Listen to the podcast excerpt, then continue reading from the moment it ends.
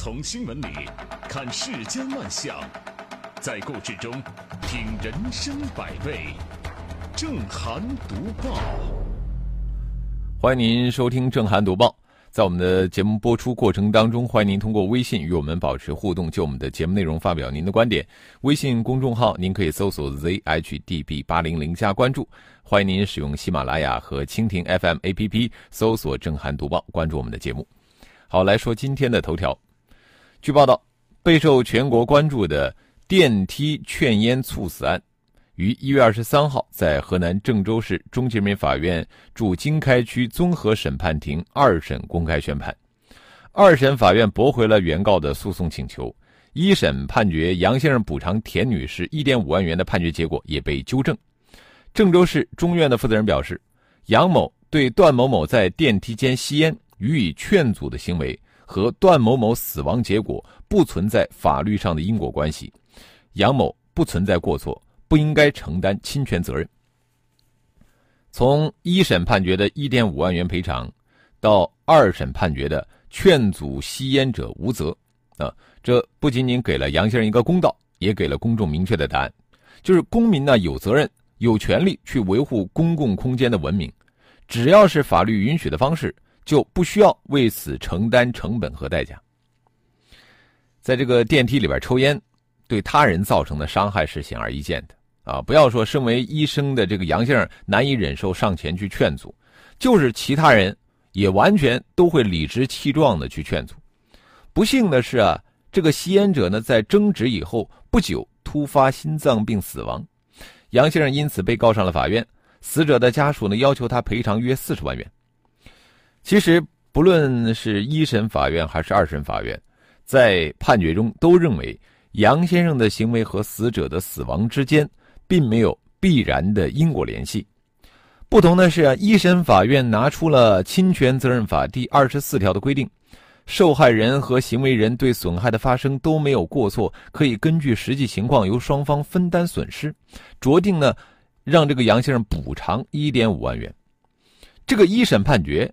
它体现出的是所谓对弱者补偿的心理，但是却模糊了规则。还好啊，这个现在二审法院呢对此进行了纠正。因为在电梯里边吸烟，与人发生了争执，最后猝死，这种悲剧呢并不是由劝阻吸烟这个行为引发的。就像我们生活里边本身有很多的意外啊，但是我没有办法将这些意外一一归因。法院呢不应该为了表达同情而。模糊了法律的原则。尽管二审之后，这个杨先生表示愿意出于人道主义精神拿出一万块钱给这个死者家属，但是这个和一审法院判决补偿是有着断然不同的意义的。在生活当中，我们很多人呢时常会为该不该阻止不文明行为而纠结，时常会担心啊会为此付出不必要的代价。对此，法律。就是要鼓励公众去做对的事情，并且对公众进行切实的保护。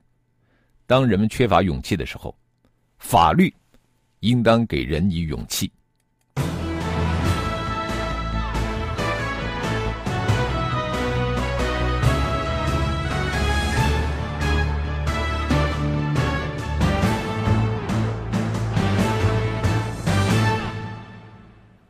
前面说到的郑州法院的这个二审呢，纠正了错误的判决。我们接着说的这个判决啊，也是看上去有问题。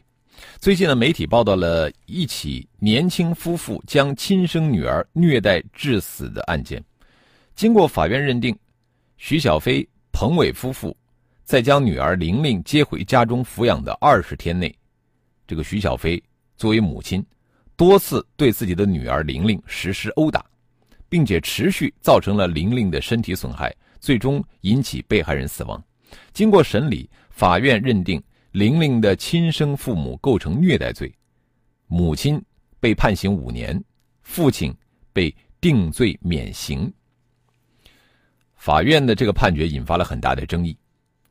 不满两周岁的幼女死在亲生的父母手下，情节之恶劣，令人发指。啊，难道就因为是父母，刑罚的鞭子就可以轻轻放下吗？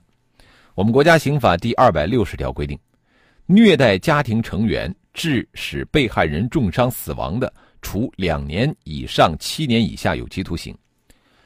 有一些这个地方司法机关呢，就据此错误的认为，对家庭成员施暴致其重伤或者死亡的，应该是属于虐待罪的加重情节，最高啊只能判处七年有期徒刑。但我们要搞清楚啊，什么叫虐待罪？虐待罪指的是长期持续的精神、肉体折磨，包括轻度的暴力，比如说冻着啊、饿、骂、罚站、罚跪等等啊，这个叫虐待。而持续的暴力行为，是不能够简单归入虐待范畴的啊，它应构成了故意伤害罪。你看，经过法医鉴定，这个玲玲啊，她全身上下可以看到广泛分布的皮下出血，共三十多处，而且新旧程度不一，这就符合被钝性外力多次作用所致，这就这是专业的法医用语啊，就是暴力所致。那如此，玲玲的父母其实已经涉嫌故意伤害罪了。啊，根据刑法呢，故意伤害致人死亡，应该判处十年以上有期徒刑、无期徒刑或者死刑，并且这个虐待罪和故意伤害罪是可以同时成立的，可以进行数罪并罚。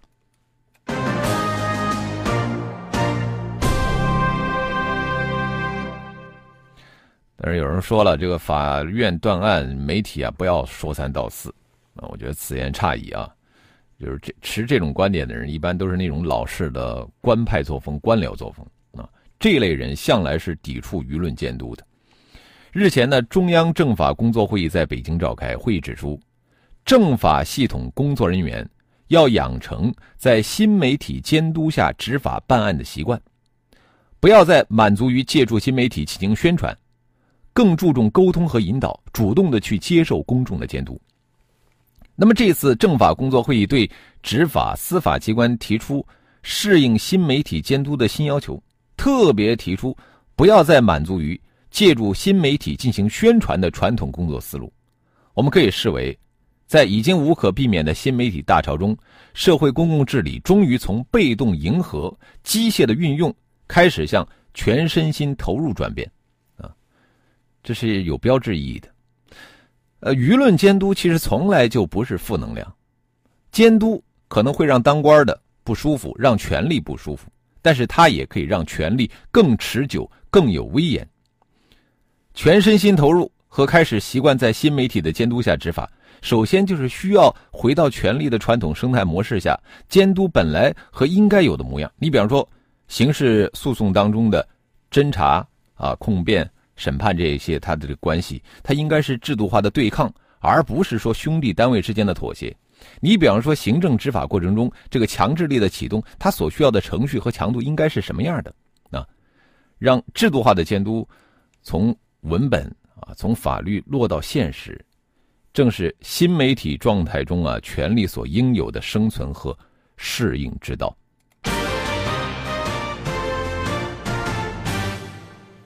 当然呢。呃，我们前面说到这个政法工作会议啊，虽然说有中央的精神，但是你说到了基层啊，恐怕又是另外一副模样啊。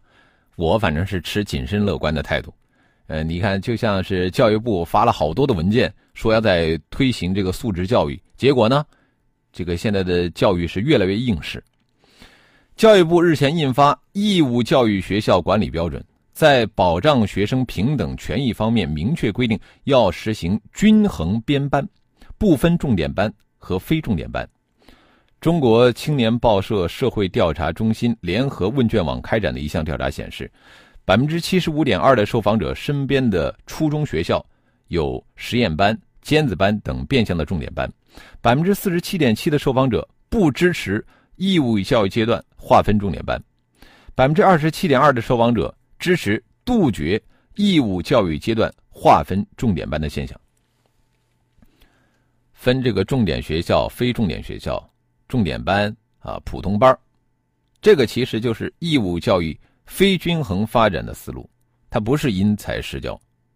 真正的这个因材施教啊，是我们的政府部门保障对每所学校的投入啊，不分城市和乡村，做到每所学校的办学标准都一致。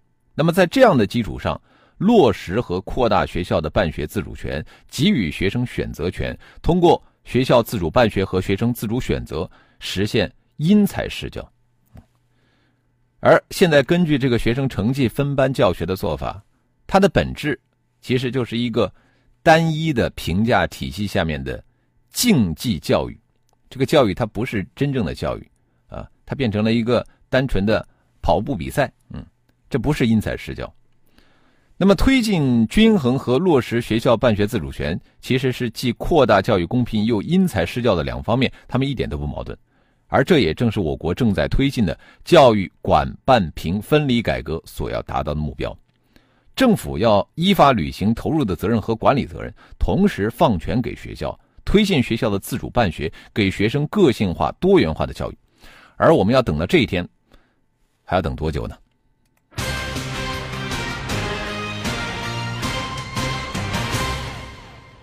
我们现在的教育，我们现在的学校，其实就是指望着学生的成绩排名活着了啊。我们接着来说一说餐厅的排名。呃，我们打开手机软件，搜一搜周边的餐厅，看看网友的推荐。呃，这对很多人来说啊，已经习以为常了。据经济日报报道，美团点评近日发布。二零一八大众点评黑珍珠餐厅指南揭晓北京、上海、广州等二十二座国内城市和东京、巴黎、纽约等五座海外城市的三百三十家黑珍珠餐厅。黑珍珠餐厅人均消费六百七十七元人民币，其中人均消费一百元以下的占比百分之七，一百到五百的占比百分之四十二，五百到一千的占比百分之三十，一千元以上的占比百分之二十一。这个看上去颇为高大上的美食榜，被网友称为“中国版米其林餐厅指南”。啊，说到这个米其林餐厅指南呢，它其实是由米其林的美食侦探团队啊独立编撰而成的。它主要集中了烹饪、餐饮、酒店等行业专家的意见，并且适当的参考了读者的意见，是典型的美食行业的金鸡奖。这个美团点评主持的二零一八大众点评黑珍珠餐厅指南，也是按照评选美食金鸡奖的标准。它的评选体系呢，包括烹饪水平、餐厅的水准、传承创新三个维度，体现了经济增长和消费增长背景下，咱们中国餐饮行业自觉提升品质、完善服务和传承饮食文化的追求。那么，既然米其林餐厅指南将推出完整的中国版，为什么我们还要搞自己的这个黑珍珠餐厅指南呢？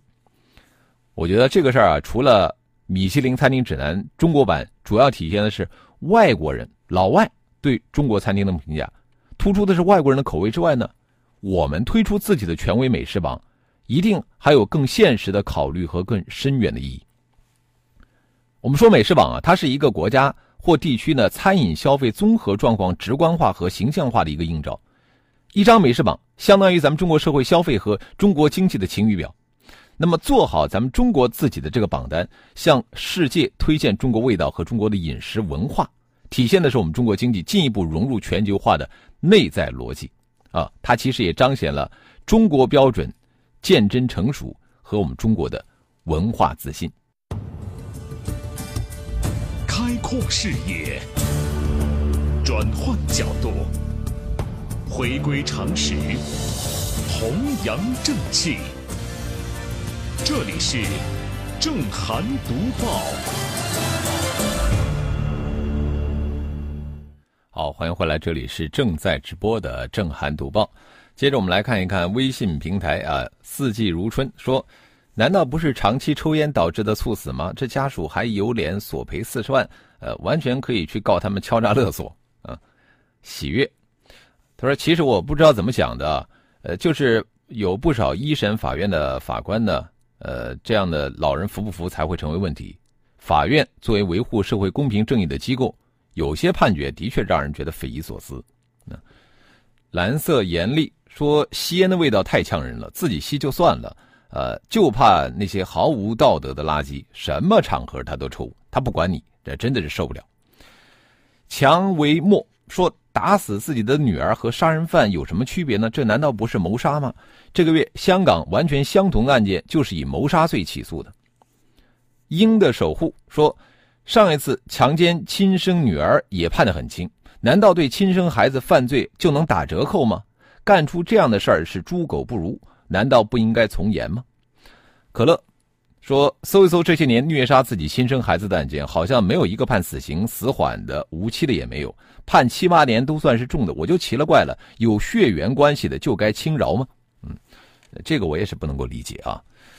呃，晋明说学校分班呢，本质是教育体系考核制度和标准的问题。还有雨正蒙蒙说，地方政府热衷于清华北大的上学率，教育只能是越来越应试和竞技性。的确如此啊。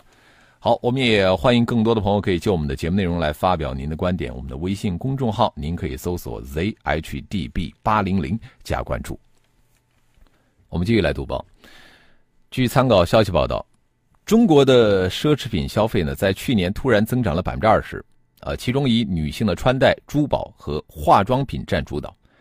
这一增长的主要贡献者之一是千禧一代，他们和十年前首次让中国成为世界上最赚钱的奢侈品市场的消费者是不一样的。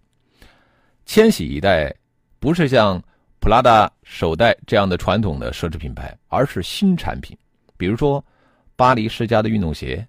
古驰的 T 恤，时尚的休闲装，啊，他们首先考虑的是独特性和创新性。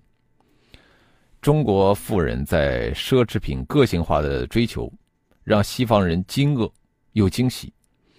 中国富人在时尚个性化上成为了最令奢侈品制造商欣喜不已的上帝和客户。其实，我觉得这件事儿 是我们的悲哀，您说不是吗？呃，我们举一个大家都熟悉的例子，巴菲特啊，巴菲特的富有是世人皆知的，但是他住的房子啊，还是购于一九五八年，啊，当时只花了三点一五万美元，一住就是半个多世纪，呃，而巴菲特的车牌上面呢有一个大写的 thrifty，就是节俭的意思，他每天的早餐一般都不会超过三点一七美元。而巴菲特百分之九十九的钱都捐了，因为他自己觉得那对他没有用。二零零六年，巴菲特就把他所有的钱捐给了比尔及梅琳达盖茨基金会，成为了全球捐款最多的慈善家。我说这个并不是说要求我们中国的富人都学巴菲特啊去做慈善。我觉得瞿秋白说的特别好，他说奢侈和淫迷只是一个社会崩溃腐化的现象，绝不是原因。他的这个话真的是值得深味啊！那么原因在哪里呢？疯狂购买、享受奢侈品，其实只是我们说个人化的一种现象。但是这种个人化的现象一旦蔚然成风，那就会变成奢靡。从这个奢侈到奢靡，它是社会风气的一个恶化堕落的象征。我们不管从哪种角度去审视，我们对奢侈行为其实既要自律。也应该抵制，因为它关乎到我们的人生，其实也关乎到整个国家的未来和命运。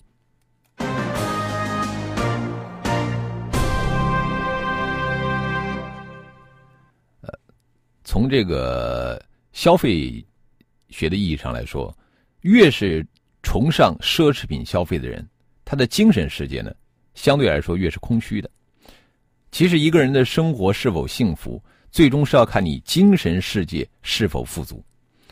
最近有一款名为《旅行青蛙》的游戏刷爆了朋友圈。在这个游戏当中啊，只有庭院和房子两个场景。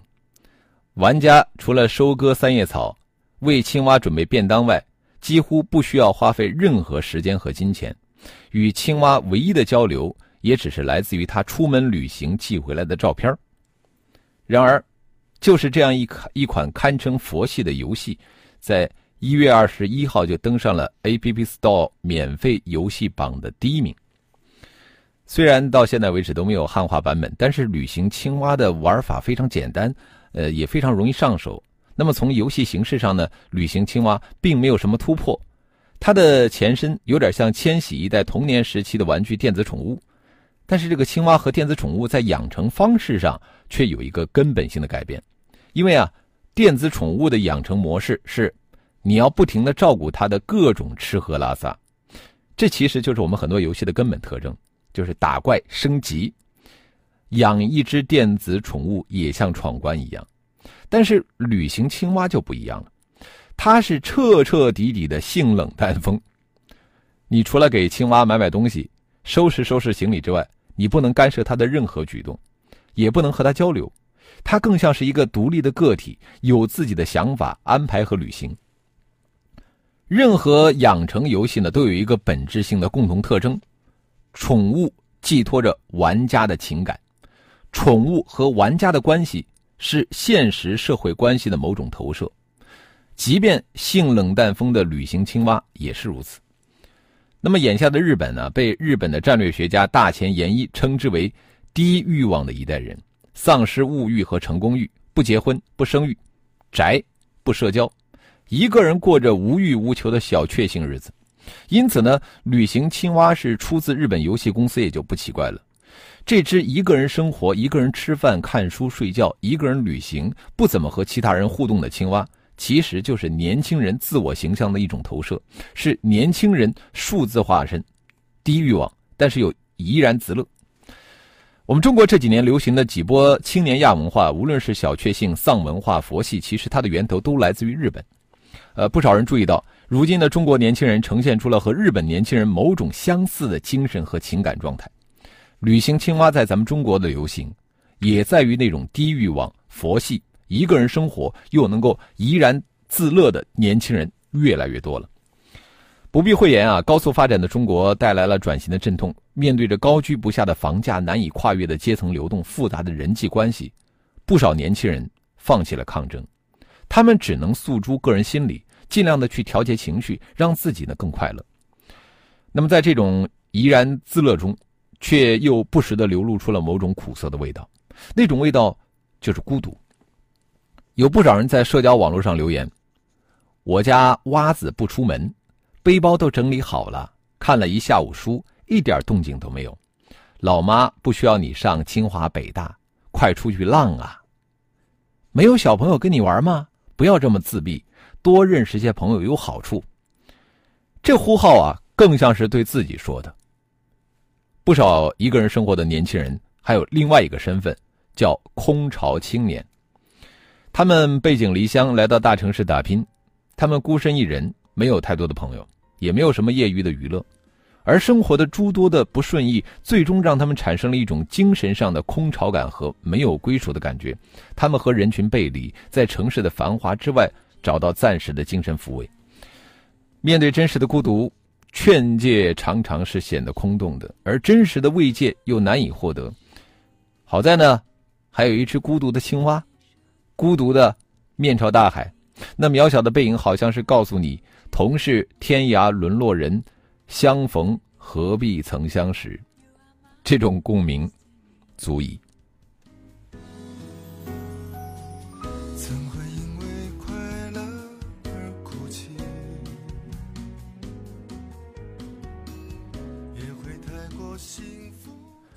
开回一刻说，昨天在公交车上，有一名老年男子上车，坐在我前面的空位上。呃，他往靠背上一靠，一股强烈的烟味就直冲我的鼻腔。呃，可见此人的这个烟瘾到了何部啊？还好他没有在公交车上抽烟，是吧？这个迪尼说，我也有同感啊。猝死首先应该考虑与长期吸烟有关。呃，法律就是应该是非分明，不能够和稀泥。快乐帮主说：“中国老话啊，说得好，虎毒不食子，连自己的亲生孩子都可以活活打死，可见人心已经泯灭，心肠之歹毒。这种人死不足惜，呃，怎么能够判得那么轻呢？呃，女孩的父亲也有责任。嗯，好，非常感谢听友的收听和参与啊！在节目的最后，我们送上一首来自小野丽莎和靳东合唱的歌曲《欢喜》。今天的读报就到这里，更多的交流，请搜索微信公众号。Zhdb 八零零加关注，也欢迎您使用喜马拉雅和蜻蜓 FM APP 搜索“正涵读报”，关注我们的节目。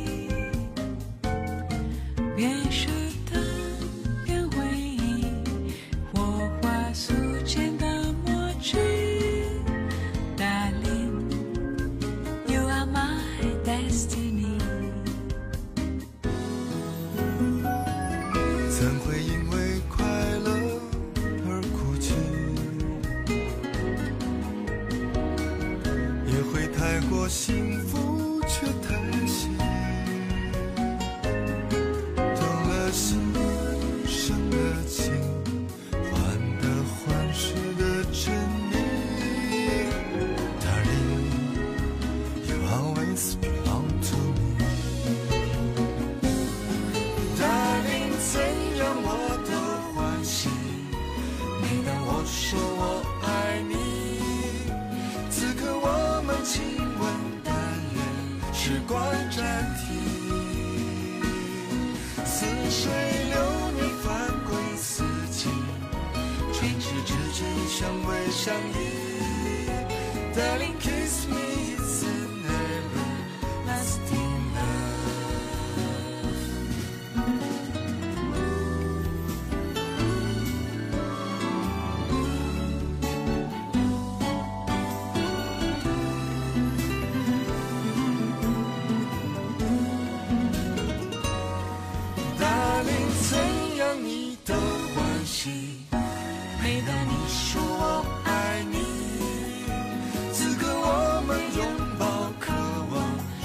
人老去。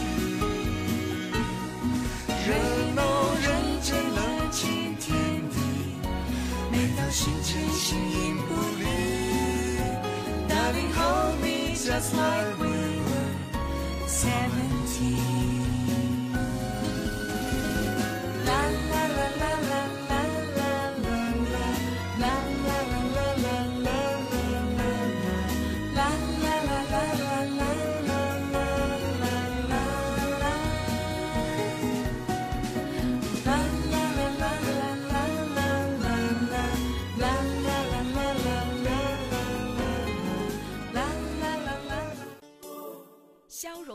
学